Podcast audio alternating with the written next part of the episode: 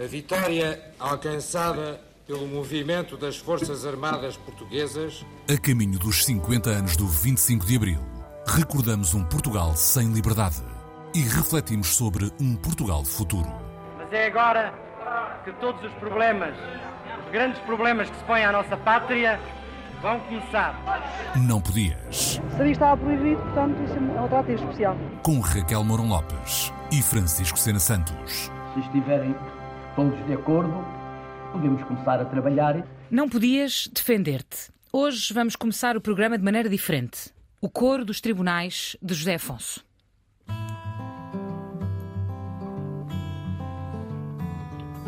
Foram-se os bandos de chacais, chegou a vez dos tribunais.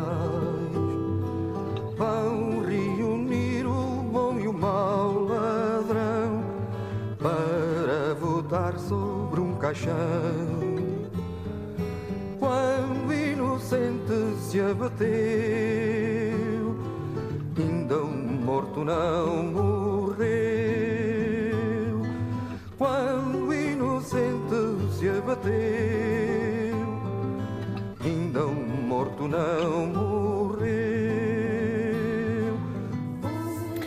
Ouvimos aqui apenas uma estrofe, mas o tapete já está estendido para este Não Podias Defender-te, é o tema de hoje.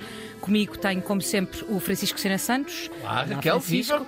Vamos E lá hoje- defender bem esta, esta. Vamos a isso. E hoje, connosco, aqui no estúdio da Antena 3, temos a Francisca Van Dunham, mais conhecida por ter sido Ministra da Justiça entre 2015 e 2022. Foi também Ministra da Administração Interna por um período bastante mais breve, alguns meses apenas. Mas antes tinha sido Procuradora-Geral Distrital de Lisboa, magistrada do Ministério Público desde 79, representante de Portugal em várias organizações internacionais, nomeadamente no âmbito europeu. É atualmente juíza jubilada. Francisca Van Dunham nasceu 18 anos antes do 25 de Abril, confirma? Justamente. é. E temos também o António Brito Guterres, assistente social com pós-graduação e doutoramento em estudos urbanos. Foi quadro da Fundação HK em Portugal, onde coordenou projetos de desenvolvimento local, de expressão artística e cultural. A grande causa do António, acho que posso dizer assim, é o fortalecimento das organizações da sociedade civil nos bairros públicos onde trabalha, por exemplo, no Val da Amoreira, onde foi diretor do Centro de Experimentação Artística mas é, sobretudo, um profundo conhecedor e, por isso, um incrível cicerone de uma certa cidade invisível. Participa, aliás, num programa da Antena 1, precisamente com esse nome. O António Brito Guterres nasceu quatro anos depois do 25 de Abril. Certo? Bom, estão apresentados os nossos convidados. Francisco. Francisca, entrou na, ousou entrar na Faculdade de Direito eh, da Universidade de Lisboa, na Clássica, cidade universitária, um ano antes, uns meses antes do 25 de Abril. Justamente. Acreditava que era possível a justiça li- libertar-se da custódia do Estado, do regime. Eu acreditava que era possível haver pessoas na justiça que lutassem contra, o- contra o sistema que Havia, estava e instituído. havia, não é? havia E advogados notáveis. eh. Indiscutivelmente. Havia, houve, de facto, muitas pessoas que foram de uma coragem absolutamente heroica, que defenderam presos políticos no plenário e que enfrentaram, obviamente, consequências gravosas na sua vida pessoal e profissional. Não tanto os juízes. Não tanto os juízes. Os juízes não se metiam propriamente nisso, eu diria. A justiça nesse tempo era uma justiça calibrada, eh, muito orientada. Calibrada. Calibrada. Calibrada é uma expressão que é muito usada pelo, pelo Dr. Cunha Rodrigues, José Narciso Cunha Rodrigues, que foi Procurador da República, e que escreveu, tem várias obras justamente sobre a questão da justiça antes e depois, e que diz eh, a esse propósito que a justiça antes do 25 de Abril é calibrada para determinados segmentos e orientada para determinados segmentos. Não será uma designação generosa?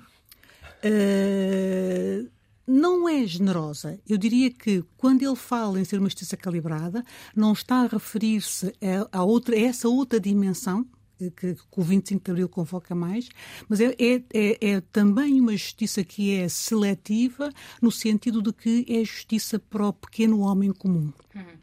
Esses eh, tribunais plenários de que falava, como é que funcionavam? Porque há certamente, como, como calcula, muitas gerações que talvez não tenham nunca ouvido falar destes, destes, plena- destes tribunais eh, com a função de perseguir democratas, não é? Eram, de facto, eram tribunais sem lei. Embora houvesse um código, eh, um código de processo penal, havia, por um lado, um código, de processo, um código penal que tinha uma panóplia de crimes contra a segurança do Estado absolutamente brutal, com penas brutalíssimas, e depois havia um não sistema penal, processual penal, em particular para, justamente para os crimes contra a segurança do Estado. Portanto, que eram investigados não pela, pela, pela Polícia Judiciária, não normalmente por tribunais, por juízes de instrução, que também na altura havia em algumas situações, mas eram basicamente investigados, se assim se pode dizer, pela polícia política do regime, através de métodos cruéis, desumanos e degradantes, nomeadamente a tortura, eh, e eh, seguidamente as pessoas eram levadas a tribunal. Isso eram e eram quando eram também sejamos claros. Uh, houve muitas situações em que as pessoas, depois de terem passado pelas prisões, pela prisão da, da polícia política, iam diretamente, por exemplo, para campos de concentração ou para espaços de residência vigiada, como se chamava então, com medidas administrativas que não passavam pelos tribunais. E se tivessem possibilidade de, de arranjar um advogado que, que, que, metesse uma providência, um habeas corpus, aí nessa altura logo se via. Mas o normal era os juízes recusarem o habeas corpus e o normal era os juízes decidirem efetivamente manter essas situações. Nos sete, oito meses que teve como estudante antes do 25 de Abril, alguma vez pôde ir a um, a um julgamento plenário, no plenário? Não, nunca fui a um julgamento do plenário e tive imensa pena de não ter podido ir à apresentação do meu irmão mais velho a tribunal na sequência do habeas corpus, que foi em Luanda.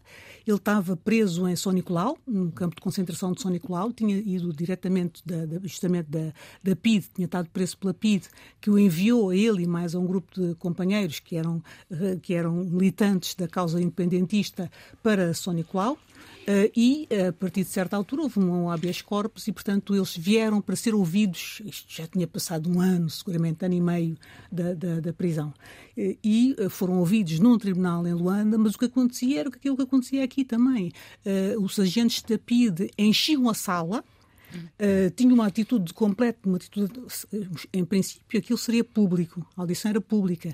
Agentes da PID enchiam a sala, assumiam cá fora, à porta, um ar absolutamente prepotente e arrogante e impediam quem quer que fosse de entrar. Não há lugar para mais ninguém. Uhum. Pronto, não há lugar para mais ninguém. Portanto, de facto, esse uh, nunca assistiu no julgamento no, no plenário. A, aqui, a Francisca regressou a Luanda logo a seguir ao 25 de Abril, uh, esteve lá e experimentou também a falta de poder discordar, a falta de liberdade naqueles primeiros tempos. Uh, sim, uh, sim, sem dúvida. Foram tempos muito dolorosos. Uh, foram tempos muito difíceis, tempos muito dolorosos, não tenho a menor dúvida, em que o direito e a justiça, num certo sentido, foram secundarizados. Uhum. António, queria, enfim, que nos, primeiro queria te perguntar, queria te pedir que nos explicasse o que é que andas a fazer. a lista é extensa, certamente, mas o que queria que nos explicasses é que, uh, descrever-nos o que é que andas a fazer, se sentes no teu trabalho que ainda há alguns ecos disto. É certo que a situação mudou em, em muitos âmbitos radicalmente, mas ainda há alguma situação atualmente que espelhe o que se vivia antes do 25 de Abril e que aqui ouvimos, enfim, tão bem descrito pela Francisca Van Dunham? Então, para começar, agradecer o convite. Eu queria colar-me aqui um pouco a estes tempos uhum. uh, pela Francisca, porque de alguma maneira eles vão ter comigo também. Porquê? E já vamos à, à questão concreta. Eu sou filho dessa geração. E, portanto, por tradição familiar, tenho uh, pessoas que foram desterradas no tempo da República para Timor, daí haver os roterros em Timor. Tenho um pai que foi tutorado, que foi resistente, com todas as consequências profissionais e de vida que a Francisca já falou, que havia na altura. E para além da parte histórica e toda a parte familiar que foi passada, lembrar que o meu pai, hoje estivesse vivo, teria 90 e tal anos, mas que lembrar essa geração que eu vivi muito com ela, que é uma geração que levou isto que a Francisca descreveu e que vocês perguntaram no corpo, até morrerem. São pessoas que moraram mais tempo em ditadura do que em democracia. E portanto são pessoas que nunca estacionaram o carro à primeira. Uhum. Pessoas que chegam a uma casa, está ali o lugar, não, dão mais duas voltas para ver o que é que se passa.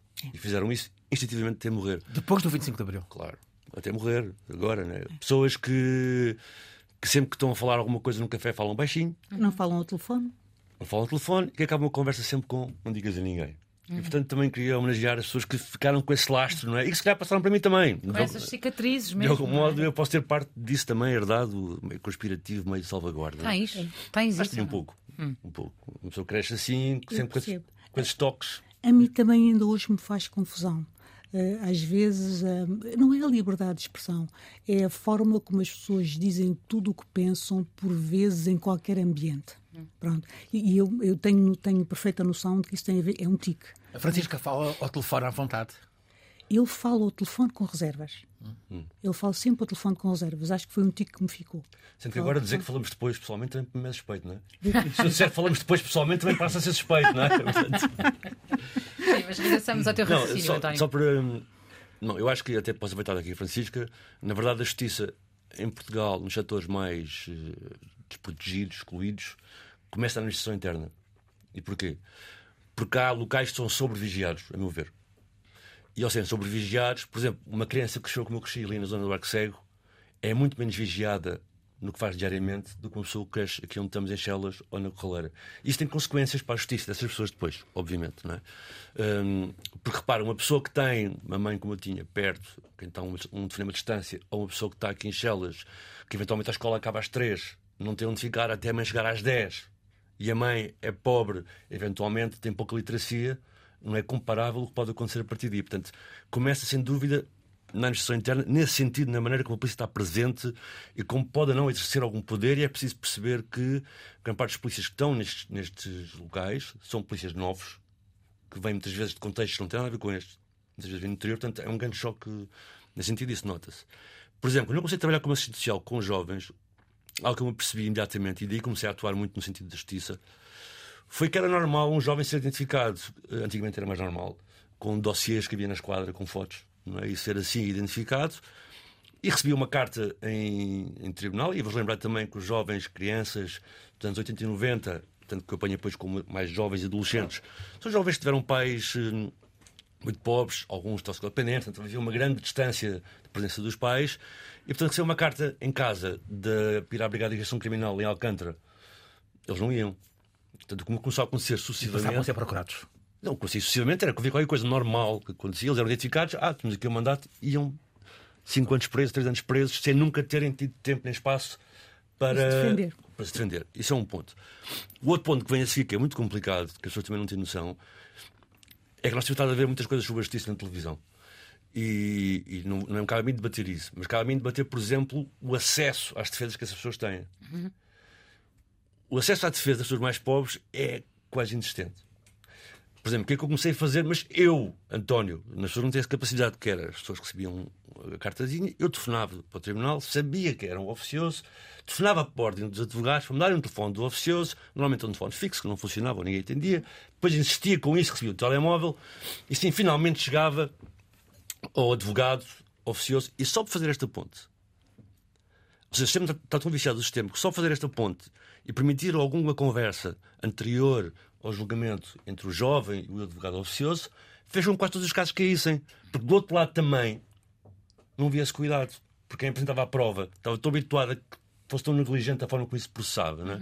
Portanto, não. E, e eu trabalho muito com pessoas que também estão encarceradas e com. E com miúdos que estão em centros de. Quer dizer que, na tua opinião, podemos dizer taxativamente que quase 50 anos depois do 25 de Abril, estamos à beira dessa celebração, Uhum. A justiça ainda não é um direito universal em Portugal. Não, não, não acho que seja. É a nível. é- há aqui uma grande diferença que as pessoas têm dificuldade em. Quando estão nos seus sítios, nestes aparatos nós que aqui um aparato, um medium, que é olhar para a Constituição. Eu, António, consigo fazer exercer o que está lá, enquanto direito, enquanto dever. Muitas pessoas não conseguem. Uma coisa é estar lá, enquanto algo que é, que é para todos. Outra coisa é o acesso. Não é? E nós sabemos que o acesso à educação, à justiça, é diferenciado consoante a minha classe social. Francisca, que frustrações é que deixa, é que, é que traz do tempo de ministra? O que é que não conseguiu fazer? Houve tanta coisa que não consegui fazer. E porquê? Segura muito muitas coisas. Onde é que Porque, hum, vamos lá ver, nós, eh, quando se é ministro, quando se é parte de um governo, trabalha-se com base num programa de governo. Esse programa de governo tem uma dimensão de execuibilidade que depende muitas vezes de fatores que são fatores exógenos, não, que não, nos, que não nos respeitam a nós exclusivamente. E, portanto, há de facto aí Houve algum dia em, não é? em que se passou? isso? Estou farta disto. Acho que sim, não no sentido de me ter passado. É difícil de governo. acreditar, olhando para a Francisca. Não, acho que houve um dia que foi público no Parlamento, de facto, perdi, perdi um pouco, perdi a cabeça. Perdi a cabeça. Acho que estava, era, era provocação a mais, era falta de respeito a mais. E, portanto, perdi a cabeça. De resto, sou, de facto, uma pessoa muito controlada. Não é? Uh, mas, Calma. como dizia, é óbvio que há coisas que não é possível fazer. Nós temos todos a... O que é que zanga mais consigo não ter conseguido fazer? Olha, uh, aquilo que me custa mais foi não ter conseguido pôr em execução a estratégia de a estratégia nacional anticorrupção. Uh, das coisas que mais me custa. Essa é uma. Uh, a outra foi. Porquê não que não conseguiu? Onde é que. Porque saí, saí antes da execução. Uh, saí, fiz, o, fiz esta, de facto, uh, trabalhei na definição da estratégia, uh, a seguir houve a aprovação, de, aprovação dos diplomas, do ponto de vista parlamentar, mas isso não chega. É preciso depois implementar no terreno e tive muita pena de não ter, estado, não ter estado na implementação no terreno. Outra coisa, relativamente à qual fiquei com algum, com algum margo de boca, se assim se pode dizer, prende-se com uma dimensão que foi agora aqui referida, que é a questão do sistema prisional. Uh, o sistema prisional que é de facto muito um, diferenciado, diferenciador do ponto de vista dos seus salvos. Uh, se passar pelas prisões portuguesas, pelas cadeias portuguesas, em particular as cadeias em que estão acolhidos jovens, percebe que, uh, que é notório que há ali claramente uma, uma, uma preponderância muito grande de pessoas com fraca capacidade económica e pessoas racializadas. Uhum. Pronto. Ou seja, a proporção que se entende, que se apreende à vista de pessoas racializadas nos espaços prisionais, em particular jovens, não reflete a proporção que existe na sociedade portuguesa. Essa, eh, nós partimos de antes de 74. A realidade era essa também antes de 74? Bem, aqui não, talvez aqui não, mas, mas obviamente nas colónias era. Nas colónias então acho que não era. As colónias era muito, muito seria de facto muito superior, não é? António, as pessoas com quem tu trabalhas, nos bairros, nas prisões, também já falaste deles, acreditam na justiça? Não, claro que não. Acredita na justiça, infelizmente, acredita. A limite podem dizer acredito na justiça. Mas, mas é uma espécie um valor de. Absoluto, é, é carpidar quando está naquele momento no tribunal não é? para apelar um juiz, mas ninguém acredita porque a gente sabe que chega lá já completamente empatado, não é? Eu não sei, eu, eu não sei se é assim. Eu acho que até as pessoas deixam de acreditar no momento da frustração. As pessoas acreditam até a altura em que há uma decisão. Portanto, acreditam, é como quando nós temos uma doença, uma doença grave, doença terminal, então, temos uma enorme esperança em que haja um milagre e que as coisas se resolvam. E quando estamos num tribunal e estamos a ser julgados, aqui a expectativa que temos é ter perante nós alguém que seja capaz de aplicar a justiça. Dizer, não, este vai, este vai ser, desta vez vai ser a sério, comigo não vai acontecer isto. E é verdade, Francisca, mas, mas repara uma coisa, mas como eu estou a falar nestes casos e os que a Francisca falou, são pessoas que às vezes já estão com gerações ou seja, o contexto familiar delas já está habituado a esse confronto com a justiça. Uhum. Né? Portanto, já sabem à partida que aquilo. Enfim, eu tenho vários casos desse e, e pensar há pouco disso começa muito na administração interna. Porquê?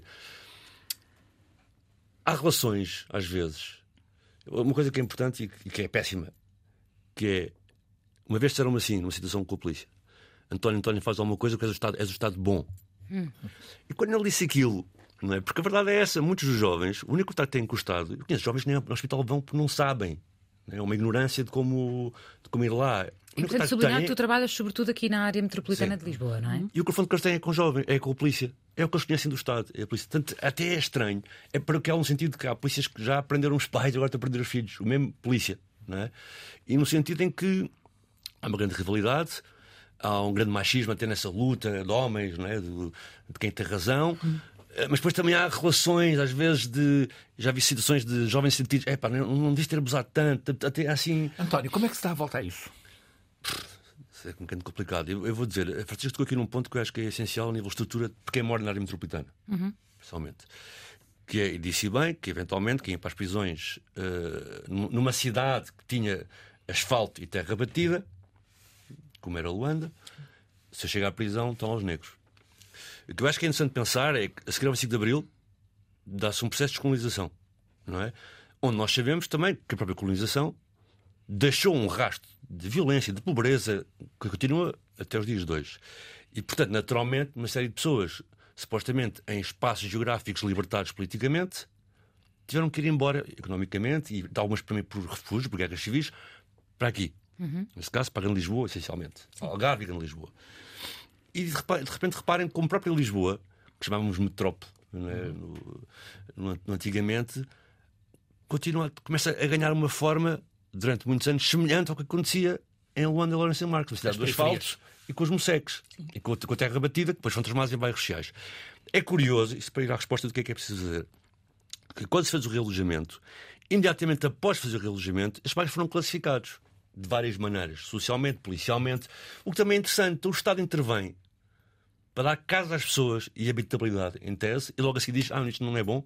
Não é Há aqui uma contradição. Cria um gueto. Portanto, o que eu quero dizer sobre isso, para dar um bocado a vossa resposta, é: o sítio onde eu nasço e cresço em Lisboa vai definir o meu percurso. Porque as políticas estão muito territorializadas. Portanto, eu vou ter, vou ter que levar com aquela assistente social que vai controlar, a escola vai controlar de uma forma específica como é que eu me porto, eh, etc. A CPCJ vai ver se os jovens estão. Se, bom, se as crianças vão ser bem educadas. Coisas supostamente são Então, boas. como é que se Não, as coisas são boas. Só para acabar. É uma zona urbana sensível, portanto, tem X polícia todos os dias. Não é fazer policiamento, é com ultra equipados, não é? Tipo, em cama ali marcial imposta, porque quando eu chego à rua e vejo alguém, encosta à parede. Sou logo, sou logo considerado hum, suspeito. E, portanto, onde eu cresci, eu estava a dizer um bocado no Arco Cega, assim que se chegarem lá e agarrarem, fecharem o espaço e agarrarem os 200 jovens que estão nesse espaço e forem revistar, vão encontrar, vão encontrar a X, vão encontrar não sei o quê. O mesmo acontece ali. Não é? Mas os estão ali vão ser mais penalizados logo à partida por este tipo de rastreio que eles têm, que os outros não têm, e depois pelo que já falámos, pelo não acesso à justiça, pela iliteracia dos pais, não é? dificulta isto tudo. Portanto, tem que haver. Só dá aqui um toque ao que Francisca disse. Quando a Joana Gujão Henriques fez o livro do racismo em Portugal, como nós não temos dados étnico-raciais, não conseguimos formular políticas sobre isso. Portanto, eu não consigo dizer perante o Estado: ouçam, as pessoas que são negras têm menos escolaridade do que as pessoas que não são negras. Eu não consigo dizer isso para formular política. Por exemplo, uma das coisas que a Joana fez foi olhar para as pessoas que eram cabo-verdianas, partindo do pressuposto os cabo-verdianos, diferentemente dos angolanos, não é? que há muitos brancos, mas os cabo-verdianos são, evidentemente, não brancos. Então, a conclusão que ela chegava é que havia 15 vezes mais, em proporção, pessoas cabo-verdianas, portanto, negras, nas prisões portuguesas, do que população geral. Para verem como isto. Portanto, começa por ter políticas não segregacionistas. Começa por pensar que. Eu dou muito este exemplo, porque estamos aqui em Lisboa, estamos aqui numa janela panorâmica que podemos olhar. No Flipa, que é na Praça de Londres, há 1,3% de pessoas, de pessoas que, que, a palavra antiga, chumbam, ficam re- Metidas. retendas, São etc. metidas. No segundo ciclo. Aqui nas Oleias, que é aqui ao lado, que é a 2 km de distância, no mesmo sistema de ensino, na mesma cidade, é 36%. Se eu chegar alta, chega aos 36? 50%. Se eu chegar alta, chega aos 50%. Eu sei o que é que se passa. É aquilo que eu falei há pouco dos acessos. Eu sei o que é que se passa. As pessoas, para já, os pais de ambas as as escolas têm literacias diferentes e isso é o fator mais decisivo para, para os descendentes. E depois eu sei que as mães da Corraleira, da Alta Lisboa, aqui das Oleias, e os pais são pessoas que chegam tarde a casa, têm horários de empregos precários, portanto, aquele tempo que está entre a escola a acabar, para além dos recursos da escola em si. As escolas têm associação de pais, estas não têm. O tempo que acaba a escola das 3 até às 10 da noite, eu sei que eu tenho que reforçar aí, para dar Como é equidade. que se quebra esse, esse fatalismo, essa aparente inevitabilidade? Como é eu que acho isso... inevitabilidade. Se não estava a trabalhar, não trabalho, não é? Acho mesmo que é preciso investir na educação. Se calhar temos que, se a escola não chega, a partir das 3 até às 7, 8, tem que haver alguém um que acompanhe os jovens. Por exemplo, quando nós discutimos políticas públicas entre a Europa e encontramos, o que é que acontece? Os ingleses e os suecos olham para nós, estamos num grupo, não é? Vocês estão em rede, trabalham em rede, que giro, nós não fazemos isso. Às vezes nós trabalhamos em rede, porque somos seis ou sete num território, tem que estar todos juntos, o que é bom, para conseguir o mínimo. Quando eu falo com a pessoa da Suécia, de Gotemburgo, do município, quantos jovens é que há completamente os nem-nem, né? os que não fazem. na- Isso não existe. Tipo, Isso não existe. Porquê? Qualquer jovem que sai de um ciclo escolar, etc., é logo agarrado e posto no sítio que não há. Estive num, num borough também em Inglaterra com 200 mil e tal pessoas. Ah, temos 30 e tal que são casos extremos. Aqui não. Aqui há Francisca, esquinas, como é que se muda 30 isto? Como é que se sabe? 30 tal. Bem, Eu, há, uma, coisa que eu gostava de dizer, é que acho que apesar de tudo há diferenças significativas. Nós vivíamos em sociedades vigiadas, eh, em que não tínhamos um sistema de justiça que pudesse dar resposta, uma resposta adequada à questão das liberdades. Pronto. Eh, E, portanto, eu aí eh, acho que desde logo nós temos uma diferença. Eu era presa por pensar, era presa por dizer diferente, era presa porque, porque se dissesse mal do regime estava a injuriar por o chefe de. Estado e, portanto, isso correspondia a, a um, correspondia a um crime como era aplicável uma pena e, a partir dessa altura, pouco havia a fazer, a não ser resistir na clandestinidade. Pronto. E, portanto, isso fosse presente a um tribunal e apresenta a um tribunal especial também, com juízes especiais, que estavam eh, mais preocupados em condenar do que propriamente em ouvir ou em procurar a verdade, em buscar a verdade. Eu acho que nós aí temos que dizer que há uma mudança significativa em termos de ambientes. Estamos a discutir é dentro do facto de agora temos a liberdade de poder discutir. Então, se o temos, como é que é possível que ainda haja? O tema disto é não podias. Há uma diferença. O nosso tema é não podias. E, portanto, eu acho que é preciso falarmos do que não podíamos para que as pessoas hoje percebam aquilo, para que valorizemos que, aquilo que mudou, não é? Pronto. Eu recordo-me num tempo, eu vivi num tempo em que as pessoas tinham medo de ir ao tribunal. 嗯。Eh, Eu acho que, apesar de tudo, hoje, aquilo que nós temos é uma procura que não tem resposta judiciária, mas essa procura que não tem resposta judiciária corresponde justamente à abertura dos tribunais e à desacralização dos tribunais, assim se pode dizer. Eu lembro-me de um tempo em que os magistrados tinham um poder tal que eh, tem uma, tem uma história que é até de uma pessoa que é fa- familiar do meu, do meu marido, que a certa altura eh, decidiu prender um, um, um indivíduo num julgamento numa aldeia porque o indivíduo foi de chapéu. Eh, Ele, eh, aquilo era um julgamento, era um julgamento com, eh, com grande, com grande notoriedade pública, eh, toda a gente foi, ele vestiu o melhor que tinha e o que podia. Então ele estava de chapéu na De sala chapéu, de audiências. O juiz chegou e disse de chapéu, isso é uma falta de respeito.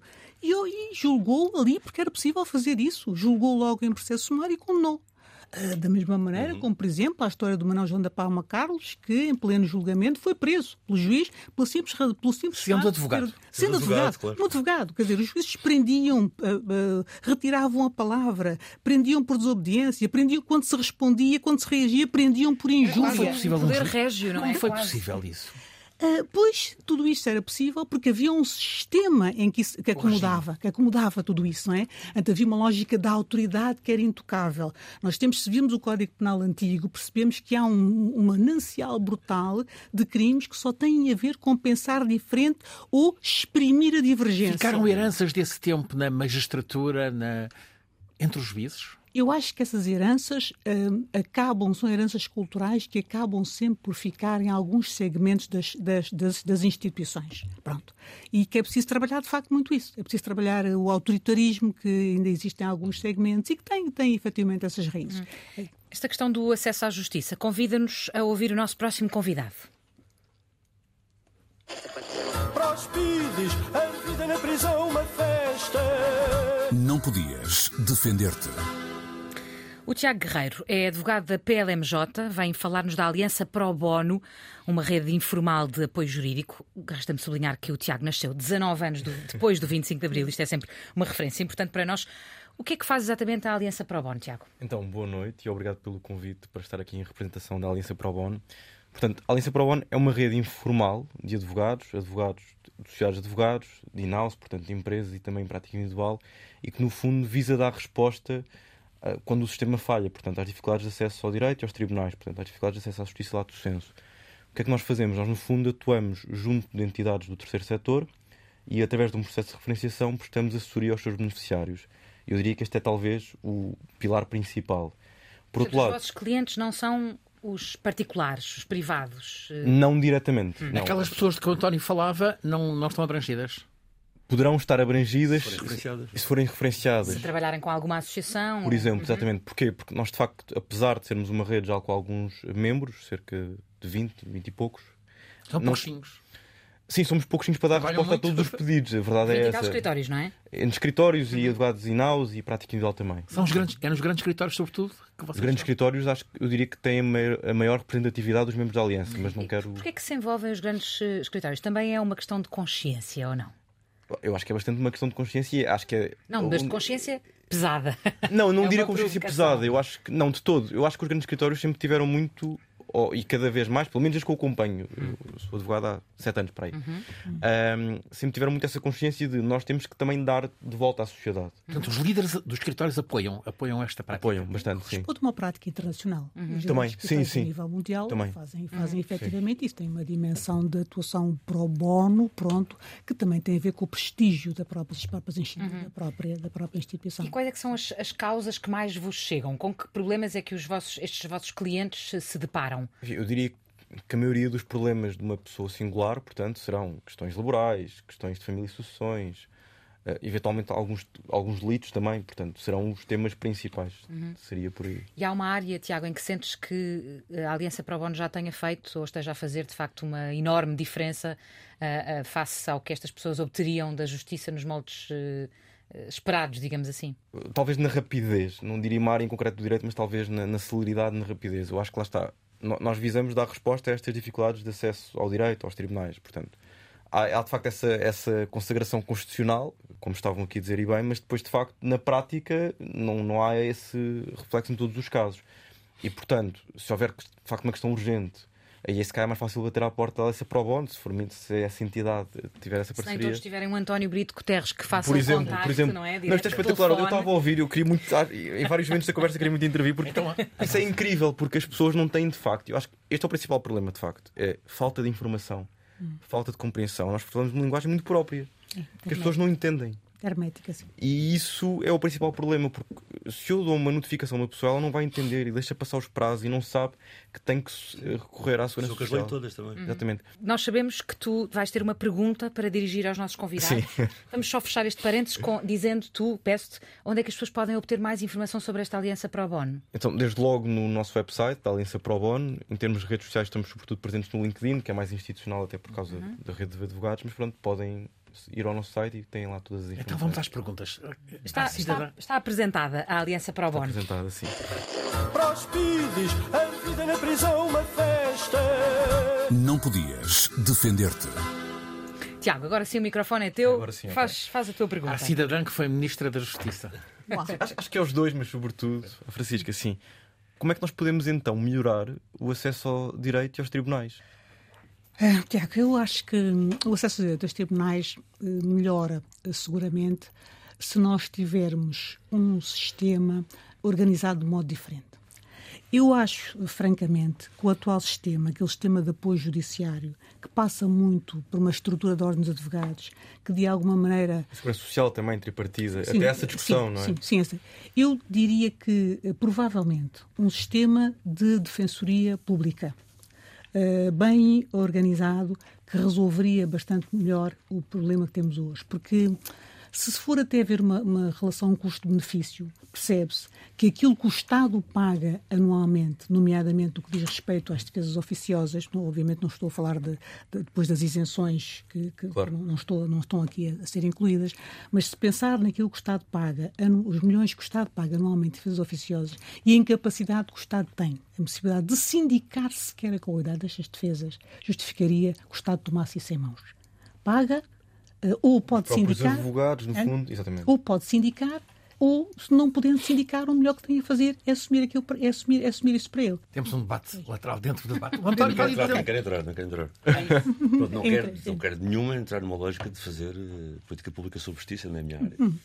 Quero só dizer o seguinte: há, há muito pouca tradição em Portugal, parece-me, apesar de ser prática internacional dos grandes escritórios fazer o que eu estou aqui a falar, de haver a questão da aliança pro bono muito mais anglo-saxónica, esse tipo de, sim, de abordagem. Sim, sim, Porque aqui partimos do princípio, e bem, ou agarrando no que a Francisca disse, de que o Estado deve garantir isso.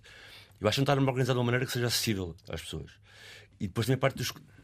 Eu vou dar um exemplo. Eu já fiz uma organização desse género para casos específicos, que no tanto já está extinta, mas, mas só para dar um exemplo. No... Porque outra coisa que isso impossibilita, para da defesa das pessoas, é o escrutínio a quem trabalha na área, seja advogados, procuradores, juízes, etc. Por exemplo, o julgamento de Alfragide, famoso julgamento que condenou a prisão efetiva polícias por agressões a monitores do, do Wing da Juventude, para vocês perceberem que isso é importante, porque mesmo eu, quando trabalho no terreno e vou a uma esquadra, eu estou em perigo muitas vezes, como eles tiveram naquele caso. Já te aconteceu um caso concreto? Já. Na rua, então, várias vezes, sabendo que eu sou uma pessoa essencial. Agora, vou dar um exemplo. Até o julgamento começar, esse julgamento específico, que incluía, tinha uma série de arguídos, não é? gastou-se 11 mil euros em papelada. Mas quem é que arranja 11 mil euros? E o problema disso é que, se isso não é feito, como foi feito nesse momento, nós não tínhamos nenhuma história, e porque foi o moinho da juventude, e porque foi a cova, se fosse não decidiam, o resultado não era o mesmo. Em que pode haver um escrutínio sobre a, a atuação policial, isso foi importante, não é?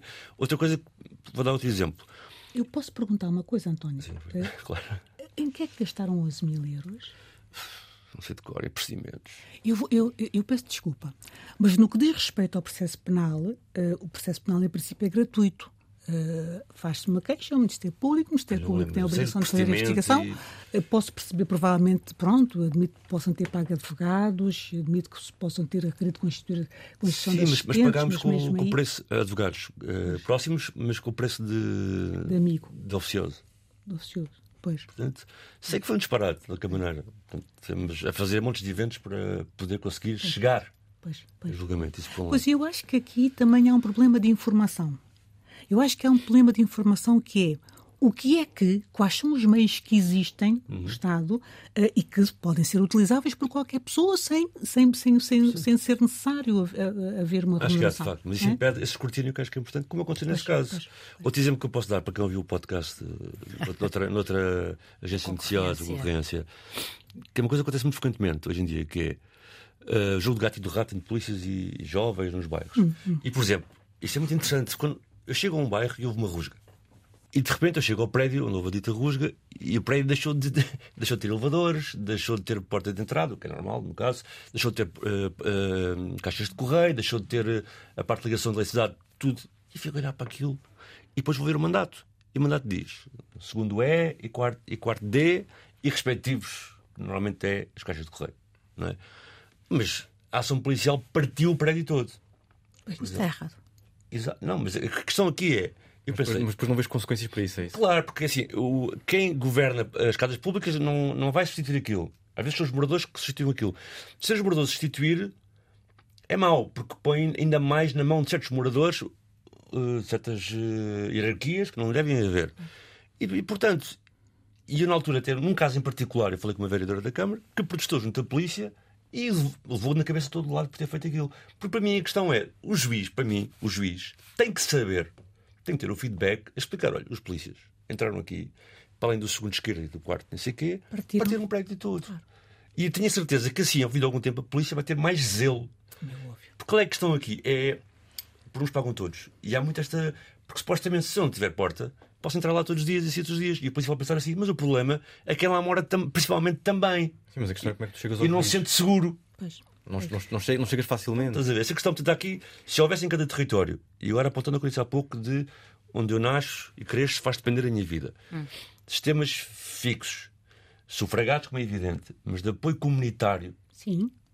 Isso existia, mas isso não existe. Nós temos projetos muito sectorializados que duram um ano ou dois. Não, em certos territórios. Deveria existir, Francisco? Eu acho que deviam existir. Eu acho que há uma grande. Eu acho que há uma enorme fragmentação de, deste tipo de projetos. Que são muitas coisas. E depois muitas coisas têm que por razões que, não, que eu acho que não são razões principais, são razões secundárias, em que as pessoas se separam, se dividem, uhum. em que os vários grupos que trabalham às vezes com o mesmo objetivo não são capazes de se juntar relativamente a uma mesma causa. Eh, eu, e eu acho que isso obviamente fragiliza Sim. também as possibilidades de progresso nessa matéria. Só para chatear, só para chatear muito rápido. Só para chatear. Tenho certeza que, que a Francisco concorda comigo nesse aspecto e também já que é o seguinte, vou dar o um exemplo. Uma pessoa encarcerada, isso é horrível o que eu vou dizer, mas custa em média 20 mil euros por ano ao Estado. Nós temos, por exemplo, um projeto que há em muito poucos territórios, mas é o exemplo que temos para jovens, que é o programa Escolhas. E que é muito bem burocratizado, apesar de tudo. É um, ou seja, está feito de uma maneira que muito dificilmente eu posso estar na rua com os jovens, porque isso não conta como tempo de sessão para não receber dinheiro. Bem, é uma grande confusão. Mas só para explicar, esses projetos têm um orçamento de cerca de 50 mil euros por ano. Um BIP-ZIP, que é aquele projeto da Câmara de Lisboa para apoiar os bairros, tem um, também um orçamento de 50 mil euros por ano. O que eu estou a explicar é cada projeto que existe na comunidade que faça um apoio ao estudo, à educação informal, faça, por exemplo, pontes com a justiça, com o Tiago, ah. etc., ah. tira da prisão, da possibilidade de prisão, 10, 20, 30 jovens por ano, mais o facto de os incluir na escolaridade, de irem trabalhar, de irem eh, descontar impostos. E, portanto, está tudo ao contrário. Portanto, eu gasto 5 mil euros no minuto. do ponto de vista economicista, essa claro, E rubricas, para dizer, para dizer o quê? O que a Francisco está a dizer, dos projetos e da justiça, tem tudo a ver. Uhum.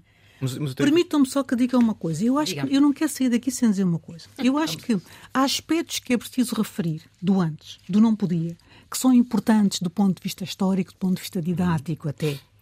Uma delas é uma pena da suspensão de direitos políticos, que foi aplicada a muita gente que deixou de poder de exercer funções públicas, nomeadamente pessoas, pessoas que eram professores, por exemplo, que poderiam de, de, de exercer, que eram funcionários públicos e que é. Mas por 15, comecei como comecei também o mesmo discurso, não é? Entre 15 e 20 anos. 15 e 20 anos. isto é uma brutalidade. Isto é uma, era uma brutalidade. Depois, a outra coisa que eu queria falar, a pena de esterro, que existia também. E outra coisa, que era absolutamente sinistra, as chamadas medidas de segurança, que permitiam que alguém, depois de cumprir a pena, Uh, tinha, era-lhe aplicada uma medida de segurança, às vezes administrativamente, e à porta da cadeia, como aconteceu com várias pessoas, nomeadamente com o padre Joaquim Pinto Andrade, que saiu da cadeia de, de, de, Caxias e estava lá a pedir a dizer, meu caro senhor, vai entrar outra vez. Mas é medida de segurança. E as medidas de segurança eram por tempo indeterminado. Pronto. Nós estamos mal, há muita coisa que corre mal, mas é preciso, de facto, termos presente esse passado para que não haja, não haja a tentação de o repetir. Não, acho que talvez seja importante no sentido que até temos muito populismo hoje em dia e posso ter a tendência de. Agora também, acho que fica óbvio para todos que a liberdade com que estamos a discutir isto é, obviamente, fora de um cenário de não podias, não é? Mas, como estava a dizer há pouco, mas o facto de termos a capacidade de não ter o não podias tem-nos obrigado também a tocar nestes assuntos. Pode ser mais exigentes com o que fazemos, com o que podemos, não é? Bom, vamos às despedidas. Mas o... já que estava ansioso comigo. uma questão, desculpa. As perguntas vão ficar para depois, é que estamos ah, mesmo, com o tempo contado. Desculpa, pode Tiago. Seguir, pode seguir. O programa Não Podias resulta de uma parceria entre a Antena 3 e a Comissão Comemorativa dos 50 anos do 25 de Abril. Tem produção da Marta Cavaleiro. Hoje tivemos o apoio técnico da Rita Isabel Mendes. Podem ver-nos no canal de YouTube da Antena 3, escutar-nos a qualquer altura em RTP Play e nas plataformas habituais de podcast. E, claro, aqui na rádio, sábado sim, sábado não, às 10 da manhã, aqui na Antena 3. Cá estaremos com o Francisco Sena Santos, como sempre. Até ao sábado a seguir ao próximo. É isso. Assim sendo, até ao próximo sábado, sim. Não podias. Sabia estava proibido. Uma parceria Antena 3, Comissão Comemorativa para os 50 anos do 25 de Abril. Portanto, isso é uma data especial. Disponível também em antena3.rtp.pt.